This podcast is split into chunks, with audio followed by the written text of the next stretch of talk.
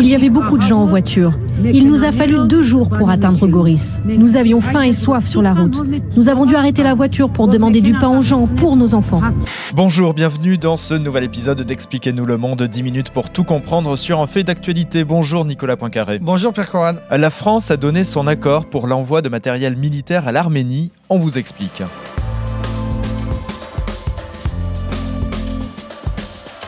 C'est le plus ancien conflit du monde post-soviétique. La guerre que se livrent l'Arménie et l'Azerbaïdjan a commencé à la fin des années 80 et après une longue période de statu quo, l'Azerbaïdjan a lancé une offensive sur un territoire revendiqué par des autonomistes arméniens, le Haut-Karabakh. En quelques heures, des centaines de milliers de réfugiés se sont retrouvés sur les routes et désormais on s'inquiète d'une progression de l'armée azerbaïdjanaise sur le territoire de l'Arménie.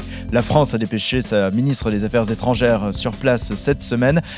Est-elle prête à affronter ce choc? Trois bonnes raisons d'écouter ce podcast avec toi, Nicolas. Alors, on va d'abord commencer par raconter la complexité du Caucase, cette euh, incroyable patchwork de peuples, de langues et, de religions. Après la victoire de l'Azerbaïdjan euh, dans l'enclave du, du Caucase du Karabakh, on va voir que l'Arménie craint maintenant une nouvelle offensive qui cette fois aurait lieu sur son territoire.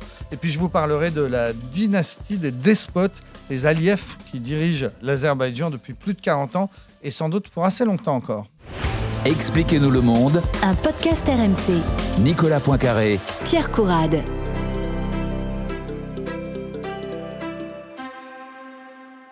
Avant de développer, euh, Nicolas, on va faire donc euh, un point euh, géographique hein, sur cette région. On est entre la mer Noire et la mer Caspienne. C'est un petit territoire où il y a la, Turquie et l'Iran au sud, la Géorgie et la Russie au nord. On est vraiment dans, le Caucase, dans cette partie de, ces anciennes républiques soviétiques. Le Caucase, c'est d'abord une chaîne de montagnes avec des sommets à plus de 5000 mètres d'altitude qui va effectivement de la mer Noire à la Caspienne. Et sur cette chaîne de montagnes, depuis toujours, sont venus buter toutes les conquêtes, toutes les croisades, toutes les migrations, et ça donne un patchwork absolument hallucinant de peuples. Au nord, vous avez la Kabardino-Balkarie, l'Ingouchi, la Tchétchénie, le Daghestan. Au Daghestan, on a compté qu'il y avait 53 langues différentes qui étaient parlées d'une vallée à l'autre. Les gens. C'est un petit territoire. Voilà. Et puis au sud, effectivement, la Géorgie mhm. euh, et l'Arménie et l'Azerbaïdjan, historiquement, euh, historiquement ennemis, les, les, les, chrétiens orthodoxes arméniens face aux, aux, musulmans chiites euh, azerbaïdjanais. C'est un conflit qui dure depuis longtemps et qui a un responsable principal, c'est Staline, qui dans les années 20 avait dessiné des frontières pas normal. Hum. Euh, un peu plus loin dans le Caucase, il avait fait l'Ossétie du Nord et l'Ossétie du Sud. Il les avait mal placés exprès. Lui-même était géorgien, lui-même était ossète. Il avait son, propre village de naissance. Il l'avait mis du mauvais côté de la frontière. C'est divisé pour mieux régner, quoi. Et, oui, et mettre des petites bombes euh, qui, à retardement qui, hum. qui explosent aujourd'hui, 80 ans après. Et donc, une de ces bombes à retardement, c'est effectivement d'avoir placé en Azerbaïdjan, une région qui était historiquement arménienne, qu'on appelle le Haut-Karabakh, qui était peuplée d'Arméniens, mais située sur le territoire de l'Azerbaïdjan. Et donc, depuis 88, on a ce conflit, et ce conflit, effectivement, vient de très mal se terminer pour, pour, les Arméniens, puisque euh, l'armée azerbaïdjanaise a lancé une, une, une, offensive éclair, et en, quelques heures, euh, les, les Arméniens ont dû déposer les armes, ils ont perdu militairement et on a vu à ce moment-là cet exode. On a tous vu ces images très impressionnantes, mm. donc d'environ 100 000 personnes, la population arménienne de cette enclave qui a pris la fuite, qui a rempli comme elle a pu ses voitures et qui est allée euh, se perdre sur des, fils de bouchons, etc., pour passer en, Arménie, pour être accueillis en Arménie. C'est exactement ce qu'on appelle une opération de nettoyage ethnique, opération réussie. Donc les Azéris ont chassé les Arméniens de leur territoire. et c'est dans ce contexte donc que euh, la ministre euh, française des Affaires étrangères Catherine Colonna euh, s'est rendue à Erevan, la capitale de, de l'Arménie, ces jours-ci. Est-ce que ce n'était pas trop tard? Alors c'était trop tard pour le Karabakh. Hein. Les Arméniens ne rentreront pas au Karabakh, personne ne, ne, ne, l'imagine, mais mmh. c'était tout de même un voyage important. D'abord parce que c'est un des rares pays, la France, qui est allé vraiment manifester son soutien à l'Arménie.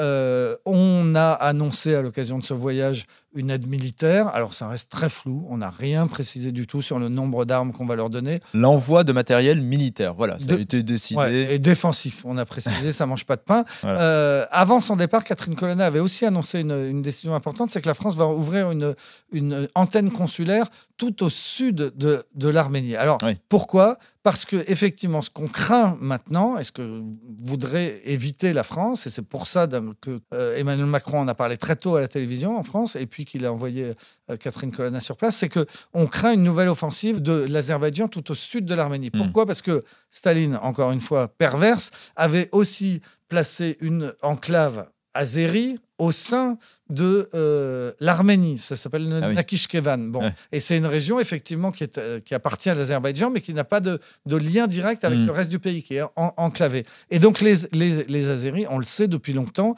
voudraient assurer la continuité territoriale avec cette enclave et donc eh bien, créer un corridor, hmm. attaquer l'Arménie, leur piquer un petit bout du territoire tout au sud pour assurer la continuité territoriale avec cette enclave qui elle-même a une frontière commune, petite frontière minuscule commune avec la Turquie. Et alors là, ça devient très très important pour les Turcs parce que ça veut dire qu'on a une continuité territoriale d'Istanbul jusqu'à la mer Caspienne. Et hmm. c'est le rêve ottoman.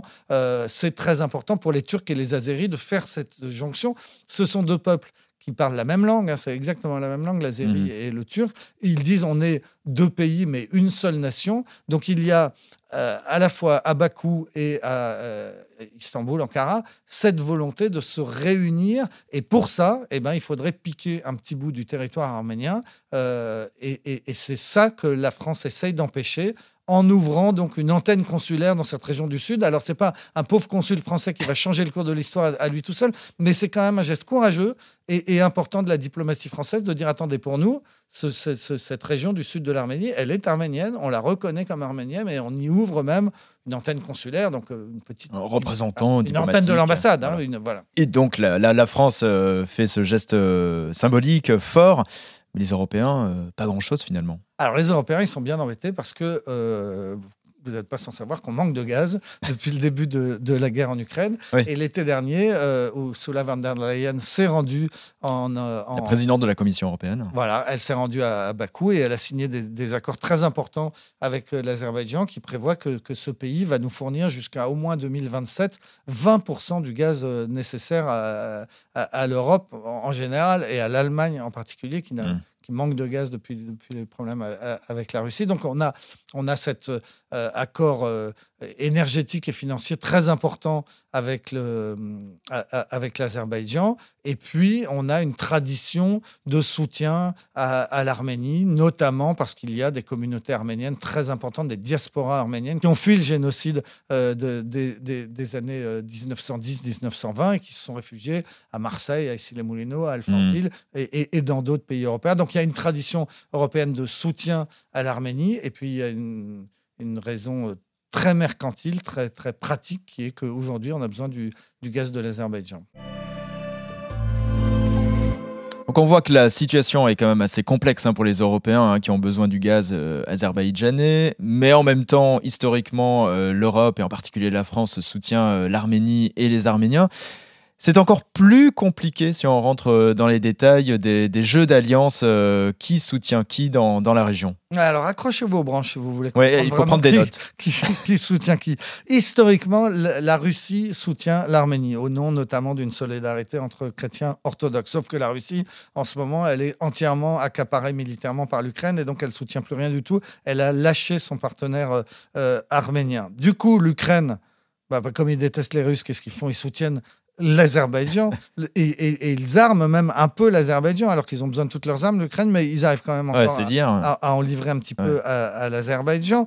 La Turquie on en a parlé soutient euh, l'Azerbaïdjan au nom de ce concept de, de euh, deux pays mais, mais, un seul peuple. Euh, l'Iran logiquement devrait soutenir l'Azerbaïdjan parce que l'Azerbaïdjan est un pays musulman mhm. à majorité chiite, comme, l'Iran. donc très logiquement, l'Iran devrait soutenir l'Azerbaïdjan Eh bien non. Eh, eh bien non, pour, pour, pour des raisons pour des raisons compliquées, l'Iran soutient euh, l'Arménie parce que notamment euh, l'Iran ne veut pas de cette continuité territoriale dont on, dont, on parlerait, qui couperait l'Iran mm. de la Géorgie, euh, de l'Arménie, de la Géorgie, de la, mer Noire, et mm. donc d'une possibilité d'exporter son pétrole par le nord. Donc voilà, l'Iran très curieusement soutient les chrétiens d'Arménie. Du coup, Israël qui devrait soutenir logiquement euh, l'Arménie au nom de, de, ces deux peuples qui ont vécu un génocide mhm. et au nom de la diaspora arménienne qui vit en Israël. Israël, logiquement, devrait soutenir l'Arménie. Eh bien non Israël soutient l'Azerbaïdjan et arme l'Azerbaïdjan vend beaucoup d'armes à l'Azerbaïdjan. Pourquoi? Eh ben Parce que l'Azerbaïdjan est l'ennemi de son Iran et l'ennemi de mon ennemi et mon ami. et, voilà. Et, on n'a pas encore tout dit. Vous voyez la complexité du, jeu des, alliances dans, cette région. Et ça explique aussi peut-être ce, flottement, ce statu quo pour l'instant euh, dans, euh, dans ce jeu euh, diplomatique et militaire. Et l'Azerbaïdjan, qui est donc soutenu par certaines démocraties, par d'autres pays un peu plus despotiques, est lui-même un État pas forcément fréquentable. Non, c'est une dictature, hein, on peut le dire. franchement, il n'y a pas de liberté de la presse. Il y a une justice qui est aux ordres. Il y a des, opposants euh, qui sont euh, emprisonnés ou qui disparaissent. Alors, ça fait 60 ans maintenant que ce pays est dirigé par la famille Aliyev. Le père, Eidar Aliyev, était euh, au départ un général du KGB qui est devenu le premier secrétaire du Parti communiste d'Azerbaïdjan, donc le patron du pays dans les années 60, quand l'Azerbaïdjan était une, république de l'URSS.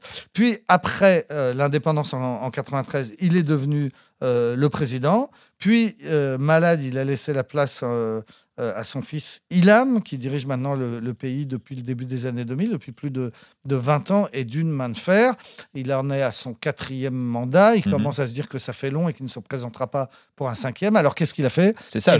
Il a désigné sa femme, son ah. épouse, qui sera la, la, candidate aux élections présidentielles qui, je crois, sont prévues en 2025 ou 2026. Donc la mmh. dynastie est au pouvoir depuis 60 euh, ans et moi je vous parie qu'ils le sont encore pour, euh, pour un, petit moment. L'Azerbaïdjan, c'est donc une histoire de famille, une histoire de pétrole et de gaz, hein, parce qu'on ne l'a pas assez souligné, mais l'Azerbaïdjan regorge de pétrole et de, gaz. Et en face, la, la petite démocratie arménienne ne pèse pas loin.